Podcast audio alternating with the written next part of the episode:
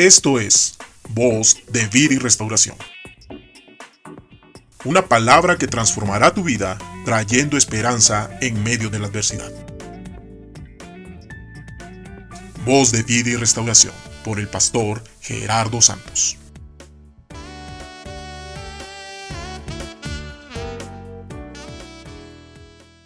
Hablar de Jesús es hablar de todo lo que Él ha hecho por nuestra vida. Pero no podemos pasar por alto que Él al venir y vivir entre los hombres mostró su misericordia y amor a través de los milagros que Él hacía, mostrando al hombre cuánto Él le amaba. Y de esto nos habla el Evangelio de Juan. El tercer milagro que Jesús hizo fue sanar a un hombre enfermo desde hacía 38 años, quien reconocía su total incapacidad para salir de su situación por sí mismo. Esta historia nos muestra que Dios puede liberarnos independientemente de nuestra edad o situación, solo basta que nosotros reconozcamos nuestra propia incapacidad.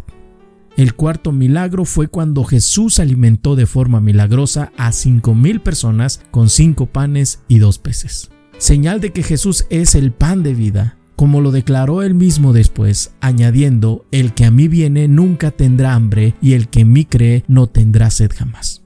En el corazón humano hay necesidades semejantes al hambre y a la sed, las cuales solo Jesús puede apaciguar. El quinto milagro es cuando Jesús caminó sobre las aguas, señal de que las fuerzas de la naturaleza aún están sujetas a la autoridad de Él. Este milagro manifiesta su divinidad. Y aunque los discípulos tuvieron miedo cuando vieron a Jesús, pero al escuchar su voz se tranquilizaron y en el momento que le recibieron, su barca llegó a tierra al lugar donde querían ir. Al reconocer a Jesús, al escuchar su voz, pasaron de la agitación, de la perturbación, a la paz y a la serenidad.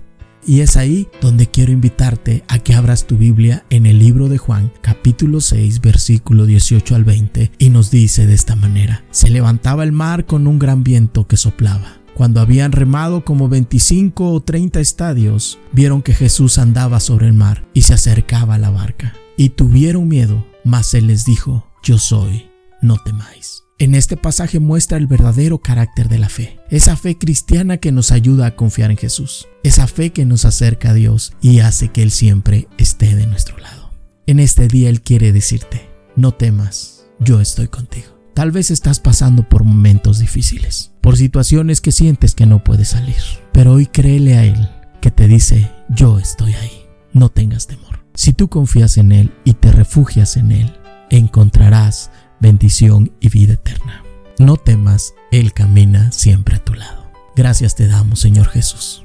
Gracias porque aún en la turbulencia tú muestras tu poder, tu misericordia y tu verdad. Y tú nos guardarás y clamamos a ti. Hoy yo te pido, Señor, que bendigas a mis hermanos. Y que si alguno de ellos está pasando por una situación difícil, hoy pueda ver tu mano poderosa y pueda sentir en su espíritu esa paz que solamente tú das. Pero también puedan tener esa convicción que tú jamás los dejarás solos. Te agradecemos Señor Jesús por tu amor que nos muestras cada día y por tu fidelidad que nos das cada mañana.